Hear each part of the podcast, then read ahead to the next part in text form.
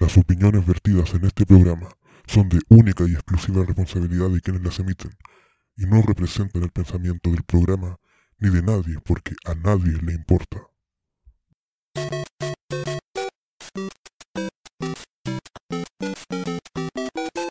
Hola, hola, una vez más, bienvenidos a Terrícolas en Conserva. No somos de este mundo, pero aquí estamos. Un año más, un año más de cuarentena. Se murió Maradona, se murió Darth Vader. Qué semana más dura. Ah, sí. Así que partimos presentando acá a Juan Carlos Torrejón, José Méndez, Sebastián. Ah, bueno. Y tenemos un invitado especial, un invita- invitado muy, muy especial, Marcos Acevedo, un gran artista, músico chileno, pronto a sacar su disco. Así que hoy vamos a hablar de música, de lo, de lo que nos inspira a todos. ¿Qué es la música para nosotros? ¿Qué es la música en Chile? ¿Qué tan difícil es hacer música en Chile?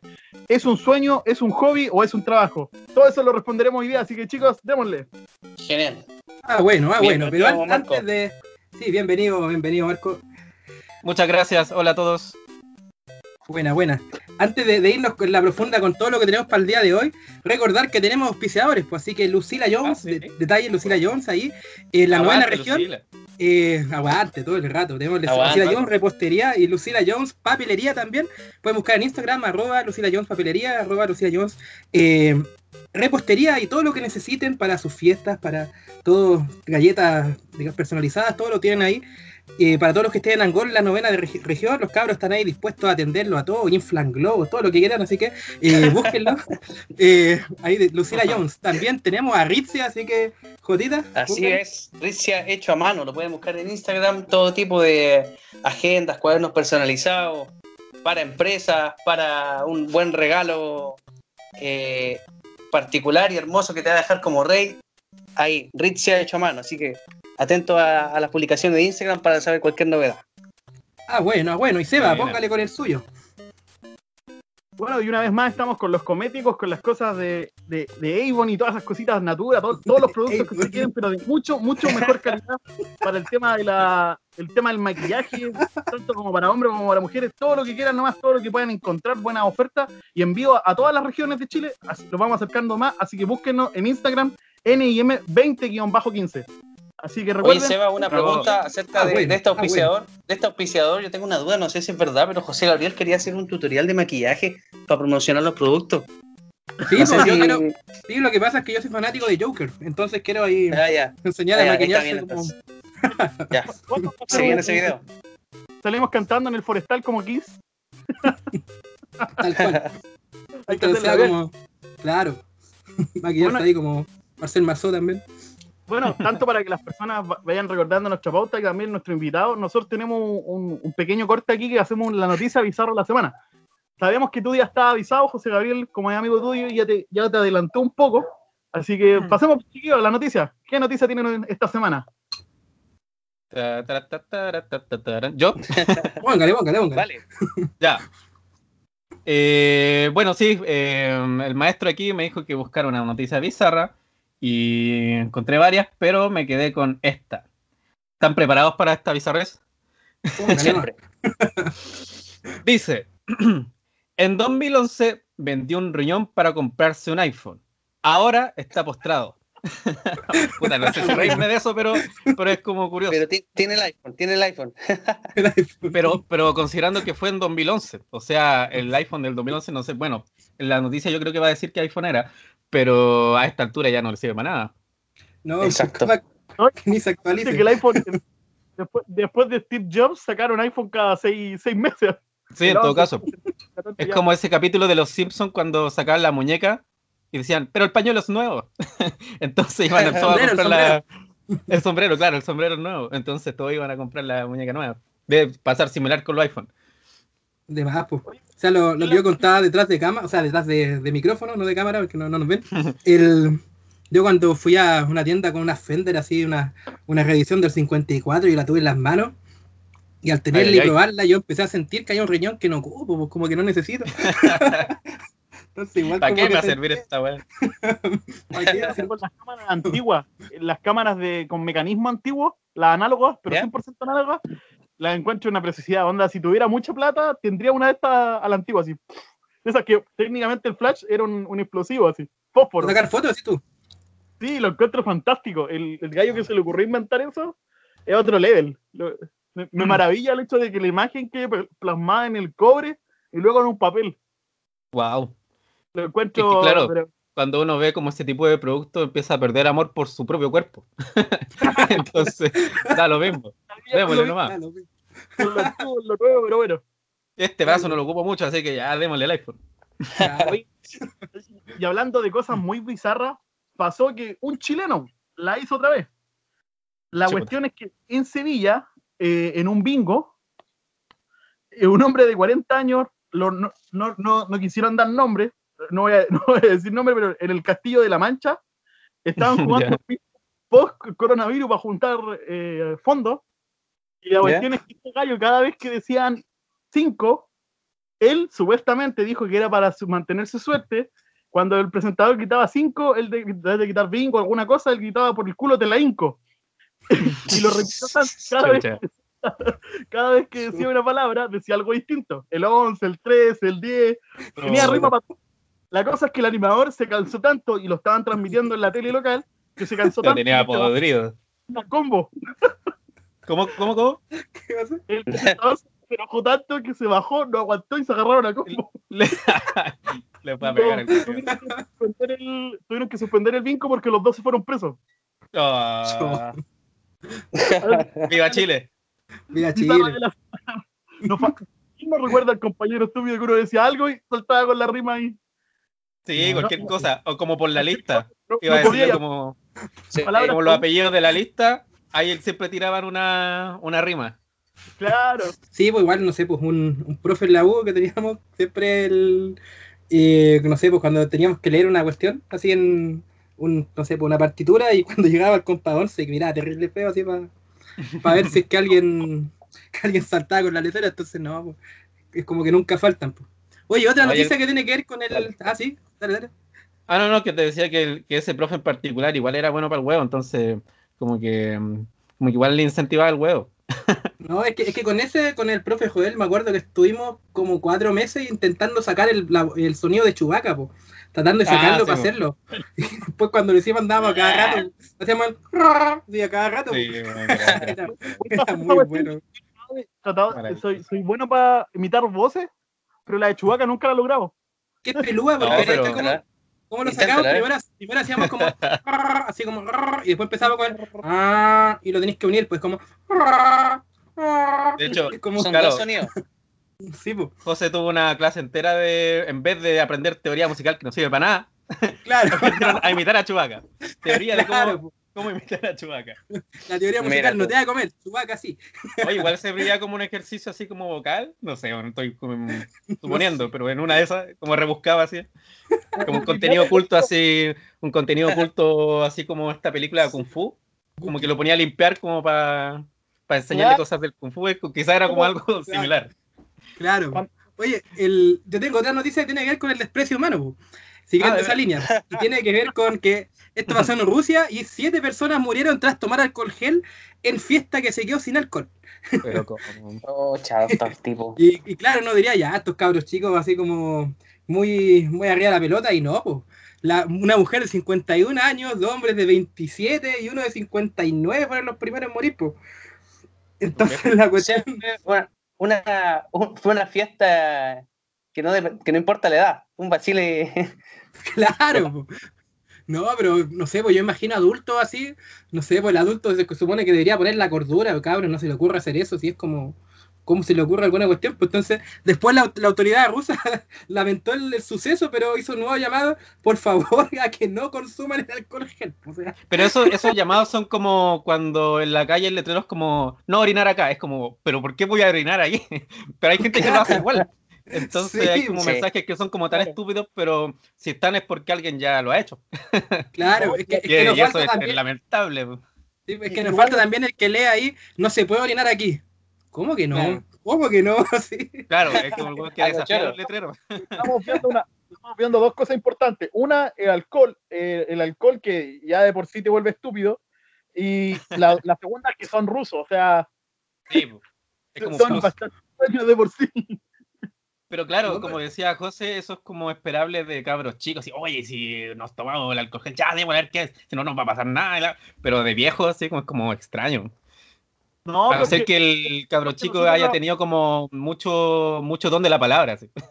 no sé. Claro, Yo creo que ahí va. claro. Oye, Mi, ¿qué mi noticia tiene, mi noticia tiene que ver con. No es tan bizarra, pero sí me sorprendió a mí. De que en la industria de la música eh, se sabe que obviamente mueve mucho dinero. eh, los éxitos musicales, por cada reproducción, ¿cierto? Se genera dinero. El tema es que eh, la iglesia de Inglaterra, la iglesia anglicana, es uno de los accionistas importantes de un grupo que se llama Hipnosis, que compra los derechos de caleta de canciones, sí, pero es impresionante. De, hay canciones de, de Beyoncé, Rihanna, Justin Timberlake, todos estos poperos, pero también canciones de, de hace mucho tiempo, de Bon Jovi, etc. Pero Entonces, populares me como en general. Sí, popular en general. Y me sorprendió que, que dentro de esto hay Elton John, Iron Maiden, Guns N' Roses, etc. Pero es impresionante que esta iglesia, parte de sus inversiones es la industria de la música. Yo creo que ahí a mí me sorprendió porque dije, obviamente hay, pero me sorprende que hay una iglesia que, es, que invierte en eso. Me sorprendió bastante.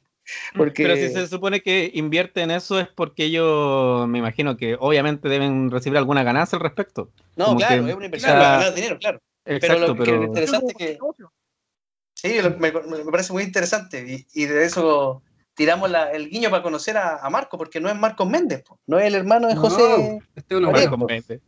Sí, somos muy parecidos. Son muy parecidos. Sí, po. que nos Sí, cuente un poco, que nos cuente un poco su, su vida, cómo conoció a José.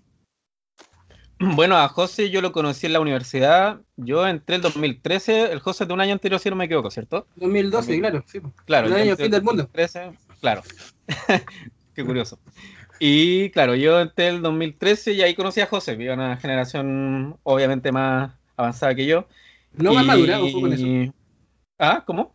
Pero no más madura, ojo con eso. Ah, ya sí, no, así éramos igual de, Claramente. de idiotas. Y, Y ahí importante conocí a José. Sí, claro. Y ahí conocí a José. Eh, no sé cómo desarrollar más la historia de cómo conocí a José, pero así partió. Ese fue el Big Un- Bang. De por qué estoy día- acá. Muchas Bueno. cosas no hay. ¿Qué vamos a agregar? Mucha, mucha historia no hay, pues. El- ¿Para qué vamos a agregar más cosas? Es un hombre simple, mírenlo, eso es todo lo que hay. No esconde nada. es lo que es. Sí, Muy. Sí. No, y lo importante de, de- de este loco igual es que el, bueno, estudiamos pedagogía, pero bueno, tomamos obviamente caminos súper separados. Pues yo me dediqué a la pedagogía, entre otras cosas, pero él siguió la música, pues, siguió por el Buena. por la senda Sí, de... o sea, claro, como dice José, yo como que ahora estoy más dedicado como a componer, que siempre es lo que me ha gustado en realidad. Eh, gratis, Buenísimo. pobre, pero es lo que me gusta por ahora. Eh, porque yo igual, claro, yo me metí a la carrera porque tenía como de todo, porque tenía, era demasiado variada, y eso a mí me gustaba, como que había flauta, voz, piano, guitarra, todo lo que yo quería aprender de todo en realidad.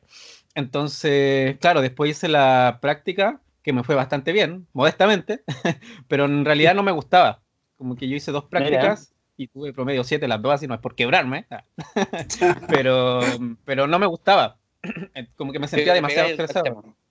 Sí, o Mira. sea, yo sentía que la docencia, no sé, José, bueno, José se educó más a eso, eh, es, es un poco como abusiva con el profe, como que abusa mucho de la, de la vocación del profe, como que le da mucha pega, pega para la casa, la plata no, es, no vale tanto la pena, tienes que pasar rabia con, los, con las bendiciones, entonces Claro. igual Mm. Eh, es súper aguerrida para el profe, el profe tiene que ser como, tiene que querer mucho su trabajo, y a mí no me pasaba eso. Y, Entiendo. y igual es un tema también que va, no es que me vaya por las ramas, pero como con el sistema educacional también. Porque, no sé, pues yo tuve mm, clases donde tenía 40 niños, la mitad se portaban pésimo, entonces un profe con 40 alumnos igual es complejo, como Es sobrellevarlo. Pesado. Es pesado. Claro. Entonces a mí me pasaba eso. Y eso es lo que no me gustó en realidad. Pero la docencia Mm. en sí eh, eh, me parece súper como bonita. Sí, pues, es que igual también, bueno, la, como decía desde la primera parte, la, la U donde estudiamos, era, la, la malla es súper variada, ahora sigue siendo igual de buena, yo creo.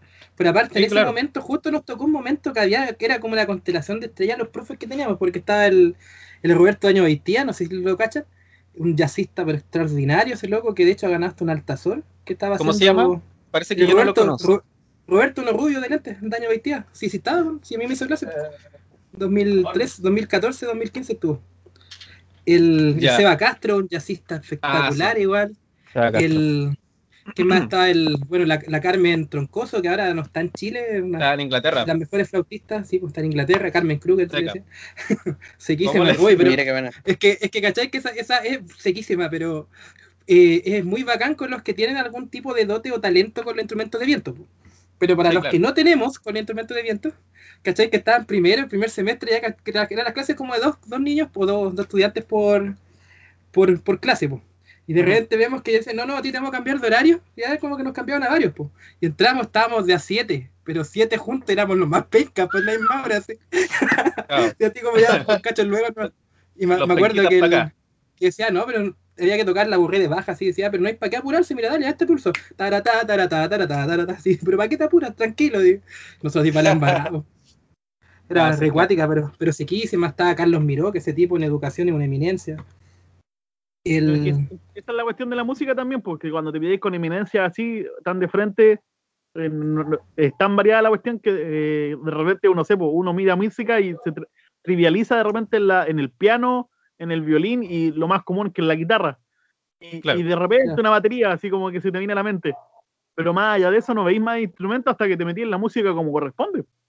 Claro, Sí, eso uno- igual tiene, uno- tiene relación con el, uno- con el hecho de uno- que de los instrumentos que están como a mano, Claro, como en la casa está la flauta, la guitarra es como lo común. Entonces uno después ya va buscando su gusto, no sé, como que te vas especializando en lo que realmente te gusta, no sé. a mí to- todavía me acuerdo que to- todavía me acuerdo que el primer acercamiento que tuve con la música es que eh, mi papá, bueno, es bueno para tocar la guitarra, toca muy, de hecho toca bien, para que nunca nadie haberle enseñado, aprendió, me, me acuerdo que allá en Lota me dijo que su mamá no, como no, le, no le quería enseñar a tocar música, recogió una, una me acuerdo en su época, su- la guitarra del, de la- del basurero. Y Ya, en los mira. toques de queda, como la gente podía, tenía que quedarse encerrada en lo- dentro de la iglesia y después tenía que salir un momento en específico, mi Ujú. papá en Lota le hizo un hoyito a la iglesia y ap- aprendió mirando a los hermanos por el hoyito. Oh, Sí, qué, Ponía qué loco. las manos y, re- y replicaba. Y hasta el día de hoy toca. Qué buena. Increíble historia. buena. Y me acuerdo Qué que mi bueno. papá de chico me quería enseñar a tocar música. Como sus papás no le enseñaron y yo no tenía idea, no me gustaba. Es como, no, papá, déjame lesear. Desvalorando totalmente Sí. lo, que, lo que él había aprendido y cómo había pasado. Y, Claro, es que Mira. y el único instrumento igual- que no el único instrumento que no sabía tocar, me acuerdo en esa época, mi papá era la trompeta, pues. así que lo- lo- me compré una trompeta, trabajé y me compré una. Y cuando ya me la compré, ahí averigüé, ahí averigüé, me acuerdo, que las trompetas tienen, que van en sí, en fa, en, en distintos, pues no- yo, yo pensé que eran una trompeta y ya, como, como la guitarra, así, onda, uno pescaba la Ah, guitarra sí, y era Claro. la guitarra nomás. No, acá las Claro, hay- trompetas tenían hay- una variedad. Había Exacto. una diferencia entre una corneta y una trompeta. Yo pensé que, claro, la trompeta era como que hacía. la... No, pues es una tuba. Y, y ¿cachai? Que hay una cantidad de instrumentos parecidos al instrumento que te gustaba. Y Sí, pues, es una familia gigante. Claro, Claro. y la otra es que yo tenía la impresión de que los trompetistas lo que hacían era, no sé, pues como el saxo o como una flauta que sopláis. Pero nunca me, se me ocurrió que tenía que hacer un sonido como una boca de pato casi para que suene el, Sí, el exacto. que es totalmente distinto a lo que uno puede llegar a imaginar. Y se me abrió un mundo totalmente distinto, me acuerdo. Y claro, al principio fue bastante desagradable porque buscaba tutoriales en YouTube y mi trompeta, por ejemplo, buscaba de, de una en fa y la mía estaba en si y sonaba totalmente distinto por más que me esforzaba a lo del gallo. Claro. Pero tú eres músico, o sea, como que a ti te gusta la música o solo porque tu papá te la inculcó, no sé. Me la en, en- en su momento me la inculcó, pero no, no, no, de hecho, no, no tengo ningún acercamiento con la música. De hecho, aprendí Ah, algunas canciones de la trompeta para no decir que no, eh, la, la- porque fue mi primer sueldo también. Que me acuerdo que dije, no, yo quiero una trompeta, quiero una trompeta. Me fui a trabajar Mira. un mes y medio, eh, trabajé en la basura, me acuerdo, me saqué la cresta esa vez para conseguir la trompeta. Y cuando ya la tenía, no la usé, pues entonces dije, no, no puede ser. Y aprendí algunas canciones para salir. Por lo menos de- no de- vendiste el riñón. Claro, para no vender. para salir del casco.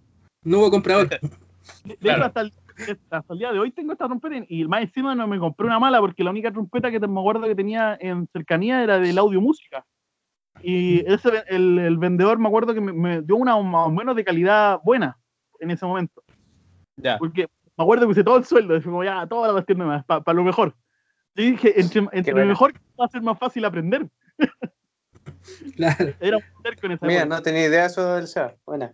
Sí, Y- y me- Bueno, para, los que nos escuchan en la casa con los instrumentos, sobre todo los de cuerda, es, es al revés. Cuando un instrumento es mucho más caro y más de mucha mayor calidad, eh, por lo general de repente ya está más difícil, porque es más duro, por, por, bueno, por cosas de dinámica, por ejemplo, las guitarras tienden a ser como más duras, cuesta más hacerlas sonar al tiro, entonces lo recomendable es partir con algo no tan caro, porque aparte, si te llega a no gustar el instrumento, no, y- Y me acuerdo que también no solamente me pasó a mí, me acuerdo que Ujú. esa vez yo me acuerdo, fui con el Alan Rolf, que se le gustaba tocar la guitarra, y claro, como mi papá, mi papá le estaba enseñando, estaba fascinado. Se compró una guitarra eléctrica, pero venía con la parte, como no venía con las cuerdas, no sé qué le pasó en el transporte, no sé qué cuestión, la parte de abajo de la, de la guitarra como que se desfasó, donde se sujetan las cuerdas. El puente. ¿será? puente.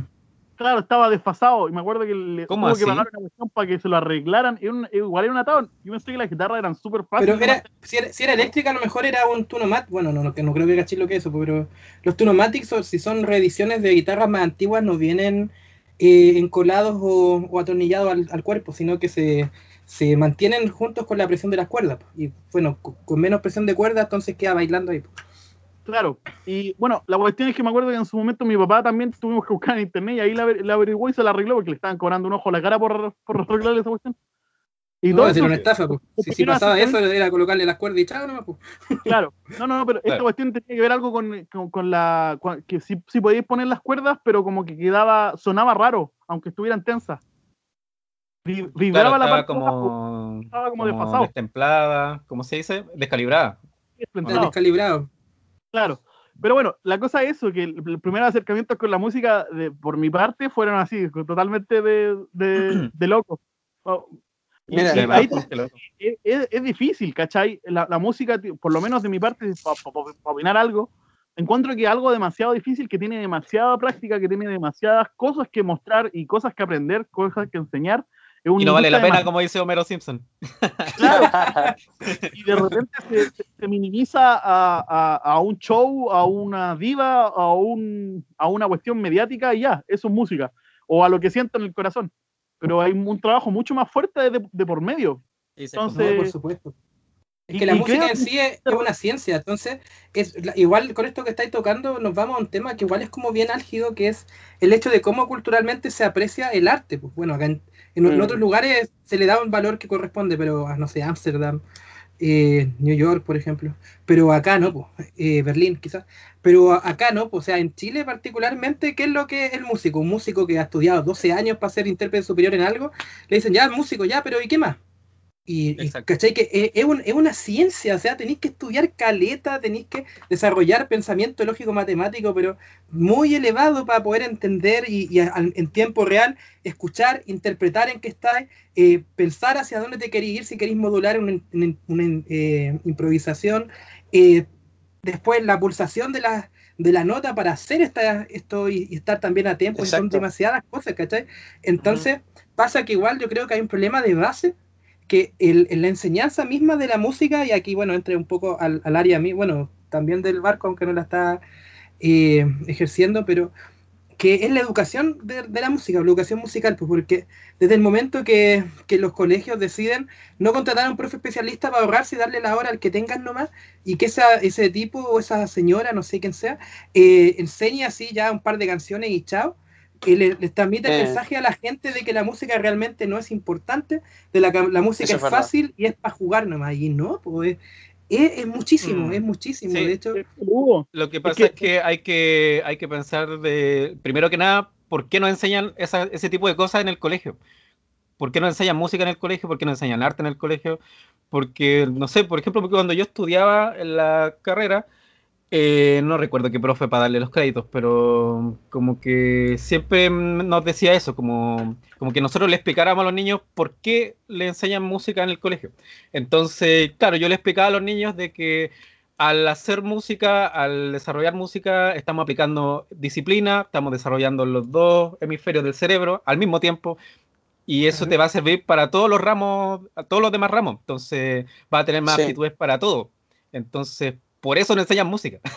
no es por, Claro. para que ah, es tiempo libre, sino porque es por- porque desarrolla más el cerebro para realizar otro tipo de actividades también. Claro, es que también Sí. hay una De curiosidad de la música que el, es un, no sé si la única, pero es una de las escasas actividades que trabajan y logran conectar ambos hemisferios del cerebro. Entonces, cosas, cosas que el- hay gente que dice, no, es que necesito de repente consumir cierto tipo de droga para poder elevarme y juntar mi cerebro y crear más. No, loco, con No. la música ya lo estáis haciendo. ¿Cachai? Y, el, y lo que decía el Marco igual es cuático, porque entonces, si no se valora el valor, valga la redundancia, de la música como tal, entonces, ¿qué es lo que pasa a esto? Los, los niños eh, crecen y se vuelven adultos que no valoran la música como una disciplina, no la valoran como lo que es, entonces eh, no sienten que sea necesario pagar o retribuir a quienes se dedican a eso. pues. Sí, es que también hay una mirada así como cultural, sobre todo, no sé si en Sudamérica, pero en Chile particularmente, como de una cuestión más de comercial. Como si no ganáis plata, ah, pico, no sirve. Sí. Y de hecho, hecho, así. no ta- de hecho, eso no tan solo está en la música, sino todo tipo de arte. Hay una, Exacto. hay una No. esa- un, un pensamiento que todos dicen, no, si eso no te da para comer, sea actuación, sea Y, incluso licenciatura. licenciaturas de literatura, por ejemplo, qué sé yo. claro, y es porque acá en Sudamérica generalmente no se valora mucho eso. Si igual tiene Es un que- punto. Esa- Sí, aparte bueno. de, no, pero no, no es solamente también por la, eh, quizás también es un golpe de realidad, porque no solamente pasa con, con el tema de las literaturas, con las carreras de psicología, con las carreras de los, los- los especialistas que se dedican a, no sé, pues, a atender niños síndrome de Down, por ejemplo, que se quedan sin pega porque hay un puro colegio de esos que trabaja en Chile. Claro. Eh, hay un montón de cosas que tú decís, vale, eh, son carreras que salí y no tenéis trabajo. Y no solamente pasa con la música. Y el otro factor del músico es que, por ejemplo, cuando tú hay una carrera, por ejemplo, más industrializada, tú te pilláis, por ejemplo, que una persona que sale del colegio, un colegio técnico, voy a hablar, voy a nombrar una que es una carrera cercana a la mía, porque yo soy electricista, sale y dice, ah, vale, sabe electricidad domiciliaria. Se le agrega la palabra domiciliaria. Al tiro tú sabes que un- se dedica a casa nomás. Este gallo Claro. arregla ampolleta, enchufe y sabe lo de la casa. Después te vayas a, una- a un instituto y puede ser una cuestión, un técnico superior, ya pasáis a un una parte más industrial. Después te podéis ir a una universidad y pasáis a ser ingeniero. Y ahí marcáis, marcáis al tiro las pautas de cómo va el crecimiento. El problema es que acá, por ejemplo, le decimos músico a Michael Jackson y también le decimos músico a los Bunker y le decimos músico al compadre que canta en las micros todos los días para ganarse la plata. No hay una diferencia notoria entre a qué llamamos músico. El José Gabriel Claro. puede ser músico siendo profe y Barry White también lo puede ser. Entonces, sea, ya ¿qué es no, lo no fue, porque Barry White murió, pero sí. pero, pero no me lo recordé que están muriéndose todos esta semana. Oye, sí, en todo caso. Eh, pero a eso voy, ¿cachai? O sea, el, el problema, yo creo que también el, el tema de la música va ahí. Me pasa lo mismo con el arte. Me pasa, por ejemplo, que veía a, a este gallo, el, el Van Gogh, que tiene unas obras espectaculares, y después te veis con otro gallo en una galería de Nueva York que tira dos líneas como de Kindergarten y me dicen que también es artista. Entonces, O sea, o sea, yo no. ahí yo puedo hacer como un contrapunto ahí porque hay un contrapunto, pero Ahí. me refiero que eh, para una persona que no sabe de arte es, es notorio. Me pasa lo mismo, por ¿cómo ejemplo, diferenciarlo, decís tú? claro, cómo, cómo eh, parte de la ciencia de hacer entender lo que tú, lo que tú vives, lo que, para darle valor a la gente, eh, una de las cosas que he aprendido, por lo menos en las empresas, es que tú tenés que facilitárselo a la gente. La gente no tiene por qué saber algo que tú le quieres dar valor antes de que ellos lo sepan. exacto. No sé, no sé si se me entiende. Es tu trabajo que ellos sepan el valor que tiene. Porque si no es algo necesario para que ellos vivan, no lo van a necesitar. Y punto. Por ejemplo, comer o el agua.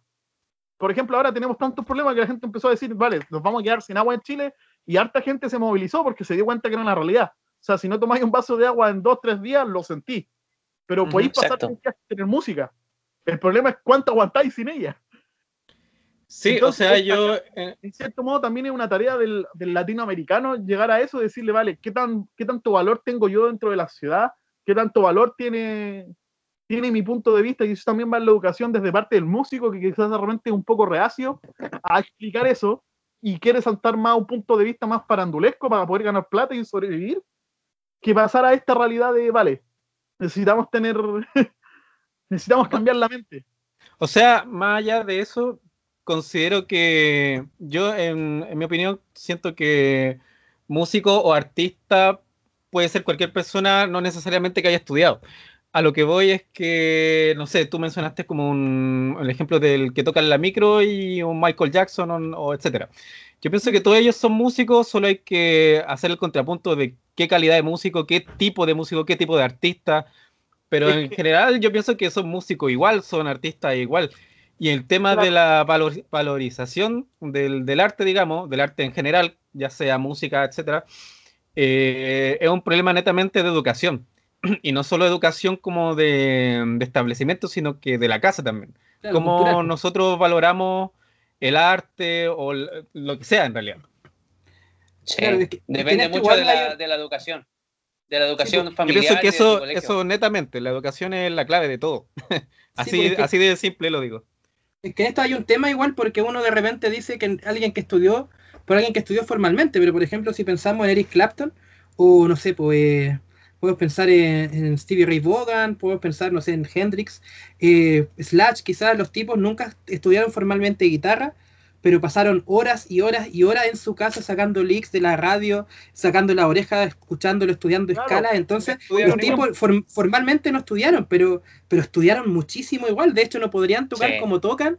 Eddie Van Halen, bueno, Eddie Van Halen ya no puede tocar, pero él no habría tocado lo que tocaba si es que, si es que no hubiera estudiado cali- Bueno, y aparte, si no hubiera sido un genio para inventar los sonidos que, que él inventó. Pero Exacto. eh, entonces, claro, entonces aquí vemos que el, hay una cosa también importante en esto, que hay todo, digamos, un ambiente que hace propicio que no se el hecho de que no se valore el arte. Porque, por ejemplo, bueno, yo ahora estoy realejado de la escena, yo en 2016 me fui para el sur y después de eso me, me he vuelto a trabajar formalmente como músico, digamos. Antes de eso, bueno, trabajaba para matrimonios, caí, te gané caleta de plata, todo esto, ¿no? No sin nada y gané caleta. el- Comí, comer. Claro, que yo tocaba las marchas en la ceremonia, entonces casi tocar la de introducción, la de cuando se va, y veí la ceremonia y ya 70 lucas adentro. Entonces, claro, es un robo, pero si lo pensáis. No, Pero- trabajo, tranquilo. Trabajo, Trabajo honrado. So- sí, trabajo Sí, un honrado. trabajo honrado. Son horas de Trabajo pega. honrado. Claro. No, no, pero en fin, yo- a lo que voy, yo estoy alejado de, de la escena, entonces digamos cuatro años aproximadamente, que estoy desactualizado y la escena va cambiando muy, muy rápido, pero por lo menos cuando yo estaba ahí y, y para alguien que hace música propia era muy difícil. Salvo honrosas excepciones, yo creo que es muy difícil, casi imposible poder sobrevivir o subsistir en base a tu propia música. O sea, solo solo eh, con eso es difícil. Muy difícil. Claro, solo, claro, solo, solo con eso, porque tú lo haces y tienes un trabajo complementario, perfecto, pero me refiero a trabajar, dedicarte 100% a lo tuyo es muy difícil. Porque, por Sí. ejemplo, a mí me hubieron noches que me veía muy bien, de hecho mi récord una noche fue de 360 lucas en una pura noche. Pero Ya. claro, tocando eh, covers, po, ¿cachai? Y bueno, esa noche, tarde y noche, fueron cuatro o cinco tocatas en total. po. El día, entonces- tipo de servicio el que hacías. Claro, pues, pero no música propia, sino, ¿cachai? Que el. Que de, de todo, bueno, después de esa noche me compré unos ray que después cuento esa historia, cómo se me rompieron esas porquerías, pero, el, ya, pero, ¿cachai? Entonces, haciendo como música de otros, y, y claro, para como fiesta, quizás tocando cosas que no te agradan, o bueno, a mí lo personal no me gusta tanto esa música, pero ¿qué es lo que pasa? Tú cuando veis la escena para poder surgir tú como artista es muy, muy agresivamente escasa, o sea, eh, partida tenéis no locales que tú cuando tocáis, eh, tú llevas público para que ellos venden más, pero sienten y te hacen sentir de una otra forma que te hacen un favor eh, al dejarte tocar en su local, siendo que tú eres Exacto. quien le está llevando gente para que ellos vendan, ¿cachai? Para que Sí, ellos eso, ganen. Sí. eso pasa. Entonces, Eso pasa. eso es Qué lástima, de qué re- lástima esa visión. ¿cachai? Entonces de repente o no te pagan y Mm. tú tenés que simplemente eh, de- decir a ver si te dan permiso para cobrar entrada, ¿cachai? O de repente te- no te pagan, te dicen ya, entonces voy a cobrar entrada, ya, pero dame una comisión de la entrada, ¿cachai? Es muy, el, Sí. es muy rara esa cuestión. O simplemente el, te dicen, ah, ya si te doy algo, te doy un par de chelas y chao, ¿cachai? O te, o te doy un par de ta- una tablita o te doy algún juguito o algo a elección con un tope máximo de gasto, ¿cachai? Y entonces era... Lástima. eso pasa bastante. De hecho, claro, es que ahora el músico no es solo músico. Eh, ¿qué quiero decir con esto? Que, pucha, antes como que el músico ya componía y si es que teníais suerte te agarraba a alguien de una disquería o, ¿cómo se llama? Manager, no, quería decir otra claro, cosa. Como de un sello, eso quería decir. Algo de un sello Sí. y te decía, oh, tú eres bacán, quiero que seas famoso y ganemos plata. Ya, y bacán. Pero ahora el músico no es solo músico, sino que ahora tiene que hacer prácticamente producción, eh, difusión, conseguir las todo. toda la weá. ¿Cachai? Claro, Entonces, yo, representante. de hecho, la- las tocatas que me salieron el año pasado, porque ya, bueno, este año no hubo nada, eh, yo como que tenía que hacer la pega de ya, conseguir el lugar, eh, la cuestión de la entrada, captar gente, y yo quería puro No, tocar nomás. Entonces igual es demasiada pega y tampoco ganáis mucho. Eh, pero por uno por tocar, como por comillas, amor al arte, puta la sí, no te queda otra tampoco. Sí. Claro. Sí, pues, bueno, y aparte este año ha sido especialmente difícil, pues, ¿sí, ¿cachai? Sí, en lo personal, de- desde que volví, ¿cachai? Que yo me preparé, toda la cosa, aparte como estando en el sur, practiqué tan poco porque hacía otras cosas, entonces me demoré en retomar algún nivel decente para tocar o que yo me sintiera digno o apto para tocar en vivo. Y dije, ya, voy a hacer una tocata piolita, así como sorpresa, así como acústica nomás. 19 de octubre, el chiste de cuenta solo. Mira, El Y así, 18 eh. murió el mundo. Claro. Y después ya, ahora, ¿cachai? Ya preparando todo, dije, ya en, abril ya estaba, estaba con conversaciones con un localcito para tirar una fecha y que ya abril se acabó el mundo. se. Mira qué lástima. No, es el loco el asunto. Eh, pero igual, eh, ya que entramos como en el tema como de la escena chilena, eh, hay hartas bandas bastante buenas actualmente. Y, y claro, y ahora yo he cachado unas cabras que están bien conocidas, no sé si las conocen, que se llaman la Frank White Canvas. Sí, No sí, sé sí, si- son buenas. Son súper buenas. Pero ella igual, ahí se nota que hay un trabajo detrás, que trabajan con productores, con, de hecho grabaron su disco en Londres, como que ahí igual hay una inversión ¿Cómo se llama? ¿Cómo se llaman las chicas? Frank Mm. White Canvas. Frank White Canvas. Ya. Entonces ahí se cacha que hay como un trabajo, como, como una inversión grande ahí en, en cuanto a, a producción, valga la redundancia, eh, puesta en escena, música, grabación, entonces, pero Ya. ahora actualmente hay como muchas bandas bien buenas. O sea, el ámbito, en ese ámbito como de tocar en vivo, puta, ahí está complejo, como que en realidad las bandas como se están adaptando, y si es que ganáis algo, ¿cachai? Pero, Exacto. pero actualmente Claro. en Chile hay como buena escena, una gran escena. Falta Sí, pues. o sea, Ahora el problema es- espacio. Sí, Pero el problema de esa gran escena que hay ahora es que igual yo encuentro que hay grupos, y sin desmerecer a los que son famosos, pero hay grupos que son mucho mejores y que no conoce nadie, lamentablemente, porque el, Sí, yo siento que acá, sí, pues, pero yo insisto, sin desmerecer los que están, pero es que hay algunos que son extraordinarios, extraordinarios. Exacto. Eh, Y no se entonces, conocen. y no se conocen, pues, ¿cachai? El, eh, la- entonces, lamentablemente, acá, yo creo que en todos lados de ser igual, pero acá es muy marcado por que no, acá no, para triunfar no basta con ser el mejor, ser bueno, No, o, o- o ser, o, hacer bien, muy bien tu trabajo, sino que necesitas eh, una base de recursos importantes y más importante que eso, contacto y estar en el lugar y, y momento eh, indicado, porque si no, eh, no te da, pues no te da. O sea, el, ¿cómo lo haces para que la gente te escuche si es que el, para que haya difusión radial tenés que pagar millones y millones y no puedes competir con discográficas? Entonces tú decís, No. ok, por redes sociales. Pero por redes sociales hay tanta oferta en tantos lados que es muy difícil que alguien diga, ah, mucho, Oxal, mm, que alguien diga, hay mucho ruido, hay mucho ruido visual, auditivo, toda la gente está escuchando y lo que escucha no lo escuchas todo el tiempo, va cambiando. Eh, la misma conducta consumista que existe actualmente también se ve en la música. Eh, generalmente, eh, si eso se ve, por ejemplo, que un ejemplo, Bad Bunny ha sacado tres discos en pandemia, estaba viendo.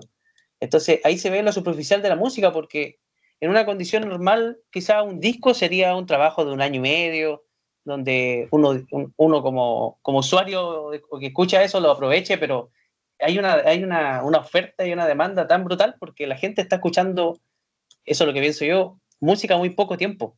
Eh, Claro. es un consumo Eh, inmediato. Claro, o sea. eh, No, dale, dale. no, dale, dale. Ah, yo, bueno, ya, Dale. voy yo. Gracias. Eh, ¿Qué voy a decir? Se me olvidó. No, eh, claro, lo que dices tú de- del, del consumo como rápido. eh, o sea, yo no sé en cuanto como a la, al periodo de tiempo entre sacar un disco y otro, no, como que a mí eso como que me parece indiferente, quizás tenga relevancia, pero, pero en el sentido de que ahora, antes el promedio de la canción pop popular, digamos, comercial, era de cuatro minutos y medio. Ahora son como con suerte tres minutos. Entonces como muy rápido, rápido, vertiginoso. Y es cuático eso. Pero, sin embargo, igual hay... Ahí se me fue la idea. Ah, lo que decía José delante. Que, que claro, en Chile hay una gran escena. Hay una escena muy grande. De hecho, eh, a mí en particular yo siempre he contado esto, como que me han preguntado, bueno, pero a mí nadie me conoce, así que la voy a contar acá. que yo, claro, an- antes, eh, yo tenía una banda donde tocaba batería. Y claro, uno Oh. como usuario puta, normal, digamos, eh, conocía las típicas bandas chilenas, no sé, los Bunker, eh, Psycho, Chanchón Piedra, etcétera, como las típicas que están, sin desmerecerla, claro.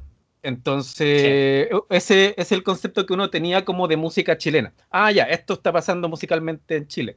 Entonces a nosotros nos invitaron, de hecho postulamos en realidad, no nos invitaron, a un festival en el sur que se llama Gustaco, no sé si les suena. Ah, sí, me acuerdo cuando fueron, pues fueron con Horror, ¿no? Con esa banda Exacto. fuerte, con sí. el Tomás. Exacto, con él. Y, y yo no cachaba a Gustaco, de hecho Tomás me decía, oye Gustaco, toquemos ahí, yo fui y es bacán, bacán, bacán. Y, y puta, yo veía los carteles y no cachaba ni una banda. Entonces ya nosotros fuimos y el festival consiste en que son tres días.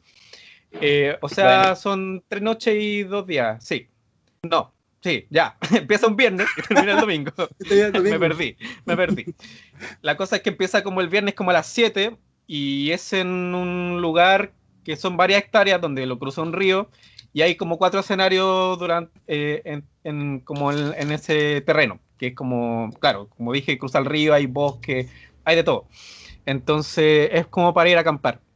Entonces tú ibas, eh, acampabas los tres días y podías ver una inmensa variedad de bandas.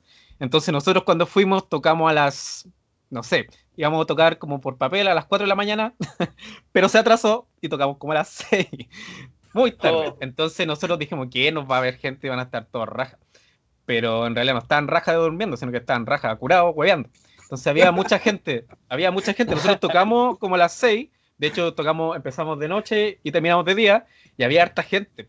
Y lo bacán es Mira. que estaban todos ahí, pues entonces no se, no se iban a ir hasta el domingo, entonces la misma gente estaba rondando ahí. Y a lo que voy con esto, no me quiero largar tanto, es que ahí, puta, fue como un Big Bang para mí respecto a la música chilena, porque claro, como dije anteriormente, uno conocía a Chanchón Piedra, los Bunkers, etcétera, pero ahí, ¿cachai? Como bandas tan buenas que hay en Chile, pero así, como que yo me hice fan así de verdad, no es que una banda así, ah, ya, piola, como bandas que realmente me gustan hasta el día de hoy, que conocí ahí, y suenan increíble, pero no se conocen, entonces ya después tocamos como dos veces más en el festival, y, y ya yo después fui como pagando mi entrada cuando ya no tocamos, pero Mm, me hice fan buenísimo. como del festival porque hay bandas, ya sea de todos los estilos, hip hop, pop, eh, funk, metal, lo que queráis. 200, 100, lo que queráis, había de todo. Entonces, como que uno Claro. igual, eh, o sea, no sé, como no quiero alargarme mucho, pero eh, uno conoce como mucha banda buena que uno realmente se hace fan, así como ya te gustan los Beatles de verdad, te puede gustar una banda chilena de verdad, no por, ah, chileno ya me gusta. Y eso igual es bacán. Y ahora con las redes sociales, eh, eso igual ha facilitado un poco a los músicos independientes. Como que uno igual tiene que hacer la pega de ser auténtico porque hay gente que igual valora eso. Pero es difícil. Siempre va a ser Me difícil. imagino. Claro. Pero en general como que hay buena escena, en resumen. Sí, pues es que hay, hay muy buena escena, pero y eso es lo que lata de repente. Pues, o sea, yo me acuerdo cuando la primera vez que vino Bad Bunny la me embarrar, no sé cuánta gente viendo y toda la cosa, y es un tipo que no es capaz de afinarte la escala de do, pues, o sea, y sin desmerecer, claro, no es, no es por desmerecer a quienes no hayan estudiado formalmente, pero si tú te dices músico o quieres hacer música, al menos hazlo bien, al menos ten las competencias mínimas. pues. Es como decir, yo quiero, yo quiero ser poeta, pero no sé escribir, ¿cachai? Eh, O escribo con Claro. falta de o escribo con falta de ortografía, entonces al menos sea afin- si quieres ser cantante, sea afinado para cantar. Pero el asunto, el tipo es tremendamente exitoso y, y no es por, por atacarlo a él por, por ser él y por su estilo, ¿no? Lo ataco por su deficiencia musical. Eh, también soy deficiente musicalmente. todos y todos, todos, todos, pero hay cosas mínimas, po, ¿cachai? o sea, yo pienso claro que... Dale nomás, dale, no quiero interrumpir. no, acá lo, que- lo que iba a decir es que también ahí tú ves la, la poca educación o eh, musical respecto a que el, la gente al no tener, eh, al no, no saber reconocer cuando algo está afinado y cuando algo no lo está, porque no se le ha enseñado, no se le ha entrenado el oído, entonces como se dice la oreja de chancho, todo pasa, po. pero al, y cuando, y cuando llega alguien que así como, como extraordinario, no sé, recuerdo cuando vino Snarky Papi y el, el Ah, claro. Nescafé Las Artes no lo llenó, po. Y Snarky Papi, Imagínate, cuánta Es la música, tremenda banda. claro, tremenda banda en cuanto a complejidad musical, pero extraordinaria. Yo a ese no fui porque no tenía plata, nomás estaba haciendo tesis, pero el, tampoco fui por plata. Eh, me acuerdo que el Diego me comentó que fue a ver estos locos que tocaban eh, la orquesta, la las canciones de Metallica que habían venido ahí al teatro en Santiago. Ah, no Este que sé. está en, en- Ya. en San, en San Diego. Mm, to- Sí, tocaba sí, toda bueno. la El música, Cariola. toda la música, O es una, Cariola, orquesta famosa, venía ya- venían de Caupolicán. Ámsterdam. Claro, en el Caupolicán y, y, y tocaron, me, me acuerdo, dijo que quedó loco porque tocaron toda la música en orquesta de las canciones de Metallica. Y había un Ah, loco haciendo el cover adelante.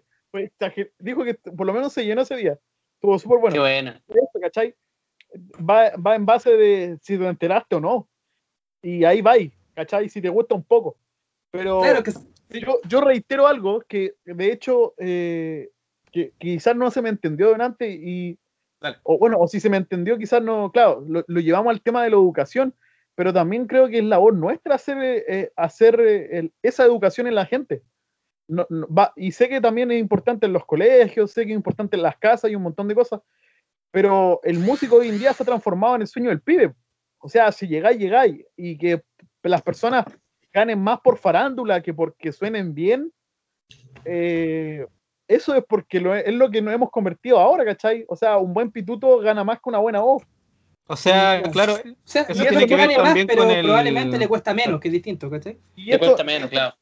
y, y no, y no Mm. solamente no solamente va a llegar, eh, va a pasar con la música, porque de repente uno se, se mira así como, ah, como estoy en la parte musical, es lo que me, me cuesta. Pasa hoy en día con las pymes, si hay personas que saben bien cómo utilizar los fondos y otros no saben, simplemente nunca van a crecer.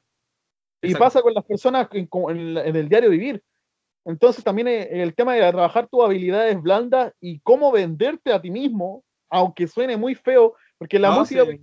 nunca No, escucháis Es lo que hay que hacer. con Eh, no música, tiene nada de malo. no, Yo me voy a vender.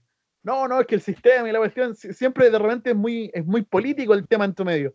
El tema de la venta, cuando, pucha, vivimos en una sociedad así y salirte de estas cadenas es demasiado difícil. Entonces, conseguir el estrellato se transforma en el valor más cercano que, que conoce la gente. Y el valor más cercano no es, eh, aunque en cierto modo me voy a saltar ahí un poco, sí es emocional, pero el valor que uno realmente ve es plata, o sea, y números y, y pasa, ya no, no pasa a ser música, sino que se transforma en una industria. O sea, eso lo que pasa, yo pienso es que. Claro, lo es es. lo que, eh, que creo que es lo que se le falta al músico. Hoy en día, como es lo que te decía, y claro, es verdad que nos saltamos a un grupo de, de que el músico ahora hace de todo, pero el que mucho abarca poco aprieta. Entonces, quizás Claro, deberíamos partir, de- eh, claro, deberíamos partir desde empresas que se dedican a hacer esta difusión de redes sociales, eh, empresas que se dedican a hacer el tema de la, del el tema de la, ¿cómo se llama esto? de las difusiones. Y, y en Chile son pocas, pero hay algunas y se están perdiendo porque lo- los mismos músicos son reacios o no llegan a ellos. Entonces, sí, lo no que puede- pasa es o no que pueden hay un tema, eso es Ah, un pero tema que el igual tema porque... es el pago. El tema del pago Lo- que tenéis que hacerle a esas personas. Es que no, es que es más complejo que eso porque sería como lo de los sellos también, como que ellos decidirían ya esto es bueno, esto es malo, es como lo típico de la, como esta película de Queen de Freddie Mercury, que siempre como que recalcan esa frase de que el, de que el tipo que se perdió a Queen. Entonces hay un tipo sentado que decide ya, tú vayas a ser famoso, tú no, tú no tenés, y en base a qué. Y a veces eh, los criterios de ellos igual son bastante extraños, ¿cachai? Como que, que en realidad yo igual no comparto eso. Y respecto como a la industria, hay una...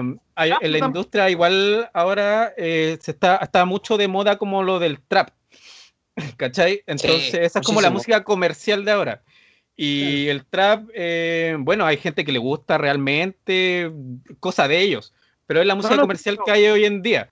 Y Pero antiguamente como que se valoraban otras cosas, porque por ejemplo los Beatles Sí. eran compositores, tocaban los instrumentos, Metallica en los 90, 80, después todas las bandas, y después ya pasó algo de que agarraron a un artista y, y el artista detrás, por ejemplo, a mí me gusta Dualipa igual, pero Dualipa detrás tiene un montón de compositores, tiene un montón de arreglistas, tiene, es, es un producto también, pero eso no necesariamente puede ser malo, ¿cachai? Puede ser un producto bueno. Es que tampoco es ¿Cachai? nuevo, o sea, en los 60 tenía el caso de The Monkeys, por ejemplo, en También, Estados Unidos Exacto. pescaron cuatro, o sea, no, eran cinco, cinco tipos que eran, digamos, bonitos, así que se veían bien, y había, y ellos hacían eh, playback nomás, y eran otras personas que cantaban, que componían, y salían ellos a mostrar la, la mover la boca nomás, por lo que pasó con el de fondo parecemos canciones de los prisioneros. Claro, en, en Latinoamérica fue súper famoso esto de, Uy, se me fue el nombre, pero sal- sal- incluso salió una serie hace poquito en Amazon de este grupo. Em, De la del Ricky Martin. De Ricky sí, la de Martin. Ricky Martin, sí, ¿cómo se llama Ya, ellos? menudo. Menudo, por ejemplo, eh, eh, Backstreet Boys, ¿cachai? El- no es- eso no es algo nuevo, la, la música en cuanto a grande escala siempre ha sido una industria, industria de, esa- de esa forma. Pero el Exacto. asunto es que en la parte under, el- la música es, comillas, industria, pero que funciona de una forma totalmente distinta a cualquier otra, porque aquí, el, ¿qué es lo que pasa? Hay, hay personas que se dedican a management, hay personas que se dedican a producción, hay personas que se dedican a difusión, pero el asunto es que no es que, no haya, no es, no es que a los músicos no les interese contratar estos servicios les interesa mucho cuando quieren grabar, quieren ojalá tener un productor, pero ¿qué es lo que pasa? No pueden pagarlo, entonces es distinto. Exacto. El- en realidad, el- la escena musical funciona de una forma que nada que ver al resto de las otras industrias, y, y eso, y eso es lo precario también, porque Es que, no, Lamentablemente- hecho, es que, disculpa que te, lo, te, te, te pare en, en- en seco ahí, pero es que, de hecho, por ejemplo, cuando tú vas a una industria tradicional, estoy hablando de algo totalmente conservador, yo voy con un producto, con una idea que no existe, no ha vendido nada hasta el día de hoy, y yo Ajá. voy con una persona que tenga plata, la persona me dice, vale, si tú no has vendido nada, ¿cómo le damos un valor real? Porque, por ejemplo, cuando uno de repente dice, no sé, po, Amazon vale millones de dólares, ¿cómo uno sabe eso? Por las utilidades que ellos ganan el- a final de año. O sea, la, la- la ganancia tiene una, se hace una multiplicación por el PIB del país y ahí se saca realmente cuánto vale una empresa. es que no, por eso, es que la música es, es que la música eso no pasa. Hay personas, No, no, de hecho, hay grupos, el, el mismo Queen, el- la banda Queen, en el momento que, que tuvieron este problema con el sello, ellos ya eran muy exitosos, pero hay personas, como, como decía recién el Marco, y por eso eh, funciona muy distinto. Hay, hay personas que Sí. sin importar cuánto éxito tú tengas, de repente me decir es que no, y no, y no, pues, ¿cachai? Y hay personas Entonces, que no están depende totalmente de- desactualizadas de los sonidos claro, del, entonces- del momento. Entonces, no él depende- podría decidir qué, qué pasa y qué no. Claro, no Es que depende igual es de súper subjetivo. no de depende- es como pues. cuando vaya a comprar un Super 8 y veía un quilate y tú decís, pucha, me gusta más el Super 8, me lo compro. Claro. Está en tu derecho a decir que no también. Exacto. No es Claro. que.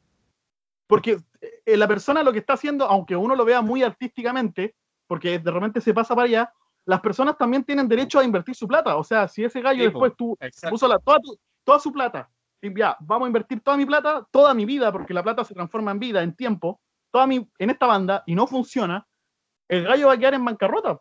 Porque Sí, no va a nadie. mirada comercial. Claro, y es así. no, y el- el Claro. come- eh, de repente se ve mal. El comercio es vida. Porque uno No, con la sí, plata yo, compra pan. yo igual yo no, no miro en mal como al comercio si no tiene nada de malo. Yo lo que Sí. valoro sí es que, por ejemplo, delante cuando hablábamos respecto a venderse, yo pienso Claro. que uno puede, comillas, venderse bajo tus propios medios. Como yo quiero, o sea, por ejemplo, yo soy súper autocrítico con mi música. Como que, Sí. mm, no sé, eh, yo igual sé que para yo llegar al público tengo que ser como seductor, digamos, musicalmente. Como que Claro. algo que, que le atraiga a la gente. Como que yo no puedo esperar, ya voy a lanzar mi música ya y que escúchenlo todo y, y escúchenlo. como que yo tengo que tienes darle un saber valor vender- a eso. tu- Tengo- sí, sí. Tengo que atraer a alguien de una forma, cuando te gusta una banda, simplemente, oh, me gusta esta banda Sí. porque tiene tal cosa. Eso mismo. Oye, Marco, Entonces, una, Marco, una duda, y que aprovechar de preguntarte cómo es, eh, de qué estilo es la música que tú, que tú estás produciendo, que te gusta más hacer, Eh, mm, eh, mm, estoy como malo. o algo, Eh, parec- o algo parecido, ¿Cachai los alguna Village- banda o Sí, sí, cachai los mira, eh, People? yo- No, mentira. Claro, Metallica. Metallica. No, yo soy como, mira, yo igual soy bastante variado musicalmente, pero yo me desenvuelvo como en el lado del rock. Ya, rock bueno. más jazz o puede ser rock más pesado. A veces tengo cosas como elementos más del pop, más cosas más oscuras. Como que agarro muchas influencias de eso. Como que en realidad compongo lo que me sale. Igual Sí. yo, de hecho, hace como dos años que como que partí con mi proyecto personal. Eh, lancé un EP y de hecho lo lancé muy a la rápida. Y ahora lo escuché como que me da vergüenza. Me, da- me dan ganas de botarlo la weá. Pero eh, lo lancé porque necesitaba tener un piso para ya darme a conocer. Eh, Marco, Sí. ¿qué es un EP? Perdón, no te entendí la pregunta, repite, please. ¿Qué es un EP? Que nos dejaste ahí. Ah, perdón, perdón. Un EP es como un disco, pero como de tres o cuatro canciones. Ah, es como un demo. breve, Un disco claro. cortito, digamos. No, no, es que, es que lo- eh, antes de que existiera la música más digital, digamos cassette, bueno, los cassettes no son digitales, pero los CD y todo eso, habían eh, dos formatos, pues Listen Play, que era duraban como 20 minutos, es decir, 11, de 11, 11 minutos con algo, yo creo, por cada lado, no me acuerdo espe- específicamente. Después, gracias a Claudio Arrau, se inventaron los Long Play, que son alrededor de 22 minutos por cada lado. Entonces Ajá. un EP es un disco que dura aproximadamente 20 a 25 minutos. Ah, ok. Claro, exacto. Total. o- y una canción durante 3 a 4 minutos, yo diría menos algunas hoy en día. Entonces, más o menos Sí. un promedio de canciones. ¿Cu- ¿Cuántas serían? ¿Como 15 a 20 canciones? ¿O menos? Espera, ¿la No menos. fue que, que cae en un disco o en un EP? En, en un EP. ¿Cuántas canciones más o menos vendían? Depende Eh, de lo que dura. pues, si- cinco. Sí, soy pero generalmente hay claro. como cuatro o cinco canciones. Pongamos Ah, el ya. promedio cuatro o cinco minutos, como eso. Es como una muestra pequeña de, de algo. A menos, a menos que sean los Ramones, te caen 15. Claro, ahí te caen. Tienen 15 minutos. Pero claro, y ahí yo empecé y, y claro, yo ahí hice como el conducto regular, comillas, de enviarle como mi música a algunos sellos independientes, algunas cosas y nadie me pescó. O sea, me acuerdo que el sello de los Perroski, no sé si lo conocen, se llama Algo Records. Ellos me respondieron, me dijeron que no era del estilo del, del que ellos buscaban. Y ya, bacán, pues me respondieron, los otros weones nada, ¿cachai? Sí, Nada. Entonces Sí, ahí yo empecé como a averiguar el mundillo, porque esta, la industria va cambiando, ya no es como en los 90 que te agarraba un tipo y te hacía famoso, aquí como que tú tenías que buscártela y, y ver qué pasa, ¿cachai? Como ir aprendiendo de cómo se mueve la industria hoy en día, con todo esto de las redes sociales y todo eso.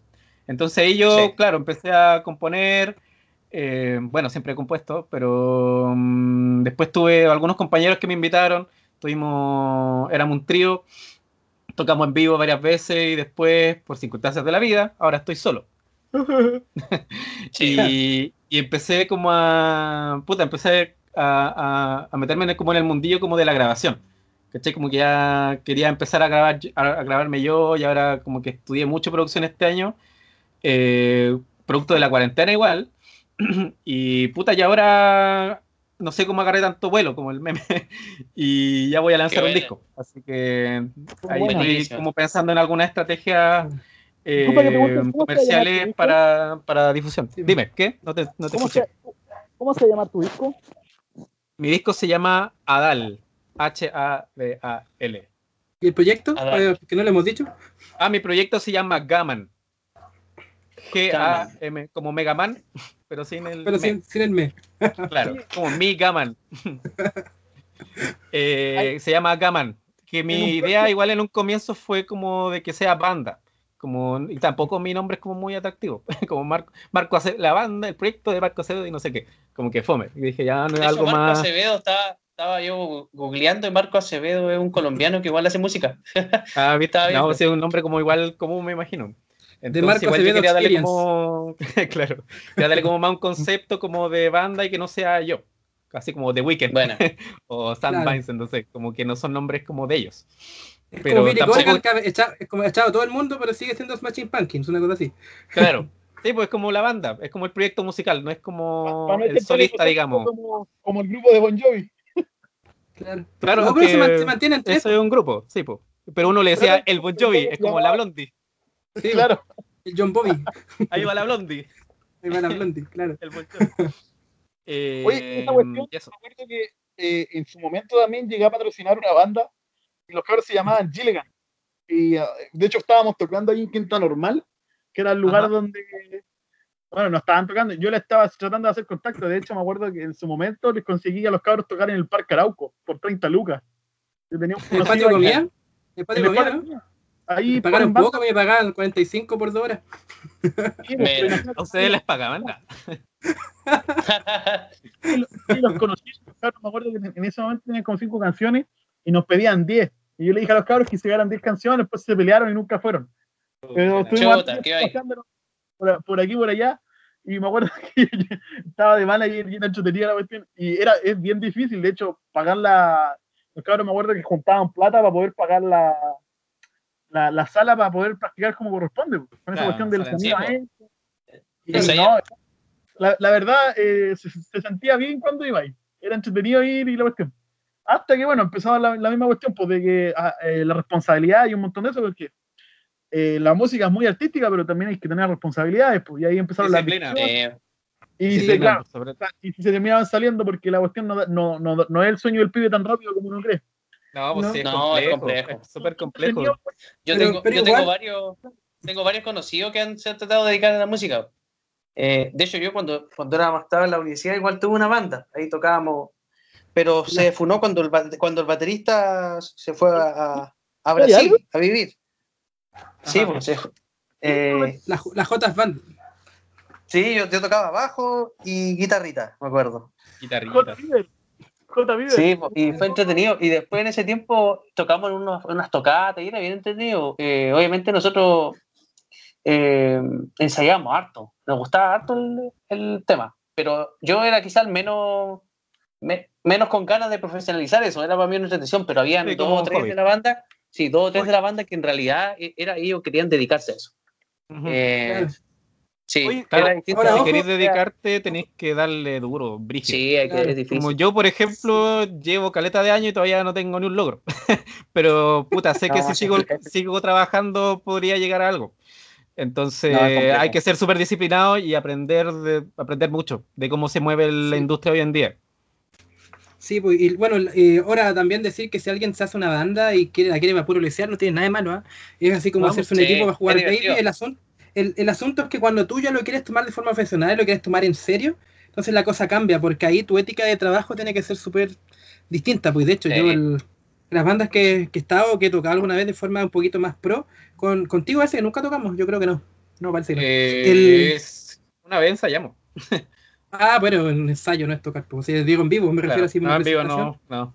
el, claro, yo con la ética así como trabajo soy terrible pesado igual, pues, o sea, yo siempre les decía a los locos que me da lo mismo lo que se echan al cuerpo, pero después de tocar, ¿cachai? No antes, Sí, no estoy el- totalmente de acuerdo. ¿cachai? Porque, o sea, hay algunos que dicen, no, es que es para sentir, no, mentiras, loco. Si está ahí, si no está ahí totalmente en tus cabales, no vaya a tocar bien, por más, no, por más que te trates de engañar, porque en realidad eh, tú lo que necesitas es, Es verdad. creatividad. Y, y realmente, independiente de todo lo que te digan, de, de que la sustancia es para inhibirte y todo, mentira. La creatividad necesita conciencia y para la conciencia algo esencial es la lucidez. Entonces, Mm. necesitáis estar lúcido, ¿cachai? Para poder tener conciencia y, bueno, de vuelta de nuevo para poder, poder tener una creatividad a pleno y también interpretar a pleno. Entonces, el cambia la cosa. Pues si tú lo tomáis ya en serio, entonces tenéis que prepararte, tenéis que, digamos, entrenar, o sea, estudiar tu instrumento en serio todos los días, eh, una cantidad de horas eh, importante, te gusta o no te gusta, hay veces que de verdad no quería hacerlo, te aburre, pero los ejercicios lo hacía igual, o sea, por ejemplo, yo los ejercicios de barrio lo hacía viendo los Simpsons. Porque, el- claro. porque igual es como mecanizar más que nada los barrios, pero el, No, y eso Pero que es- dices eso- tú respecto a como de la responsabilidad, eso a mí también me pasó muchas veces. Por ejemplo, nosotros tocábamos y la mayor crítica que teníamos es que, ah, que están todos curados, ¿cachai? Entonces, y en la tocata, puta, se olvidaban arreglos, a veces se olvidaba el setlist, y a mí esa weá, yo igual como que, ya, yo tomo, pero tampoco soy un borracho, como que tomo poco, ¿cachai? Tomo muy poco y soy súper el anti-rockstar, como que eso me han dicho una vez, una vez me dijeron eso, como que yo, como que soy el anti-rockstar porque no, como que no tengo ningún Un- tipo de exceso. un, un Chris Martin. Entonces, claro, pero no tan, no tan fome, espero. no, pero me cae bien. Eh, a lo que voy es que, claro, entonces tenéis que, si queréis tocar de verdad, tenéis que, puta, tomártelo en serio y tampoco uno está pidiendo mucho, ¿cachai? Yo también tuve problemas respecto a, a ensayos, ¿cachai? Eh, no sé, le decía cuando tenía otra banda que ya ensayemos tal día y, y no sé, pues y a veces peleamos porque, eh, porque ellos no, o lo hacían muy complicado o no querían ensayar y decían, no, pero si no, no tenemos tocata, ¿para qué vamos a ensayar? Y dicen, no, pero para avanzar, para pulir los temas, porque siempre hay algo que trabajar. Entonces, no, y como que, no sé, y como que yo sentía que, que me vieran así como, ah, este loco es como profesional es súper nazi para sus weas. Pero no, bueno, yo estoy exigiendo un mínimo, un ensayo a la semana, Claro. nada más. Entonces, Es nada. que eso ya sea complicado es porque, bueno, estoy pidiendo nada. Para tener una banda tenés que ensayar y punto. Tienes que ensayar, claro, pues como que, no sé, pues, queréis tener, no sé, pues, le- leer poema, tenéis que aprendértelo, ¿cachai? Eh, el, así de simple, pues.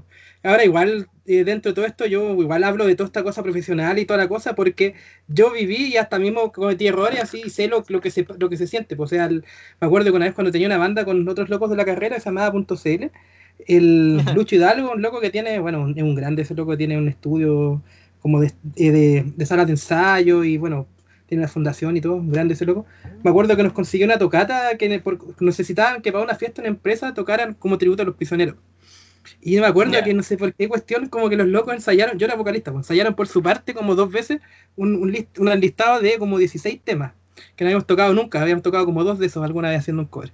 Y eran 16 temas, lo ensayaron entre ellos el día anterior, así como, como yo ensayé con un guitarrista y después cuando juntamos la banda completa fue el momento que tocamos. pues. Entonces, frente al público. Entonces, ¿cachai? Que él, ok, para algunos así, yo creo que para la gente que está en la fiesta y todo pasó repiola, pero yo decía, esta cuestión es una porquería, pues. nunca Está más quiero ser, nunca más. No, no, no estresado, pero ¿cachai? Así, vergüenza propia, así como vergüenza. Eh, Yo mismo me da vergüenza ajena, o sea, yo decía, está bien, la gente está disfrutando, está aplaudiendo, pero yo siento que lo que estoy entregando es una porquería, o sea, Exacto. esto no lo hago nunca más, ¿cachai? El- Sí, claro.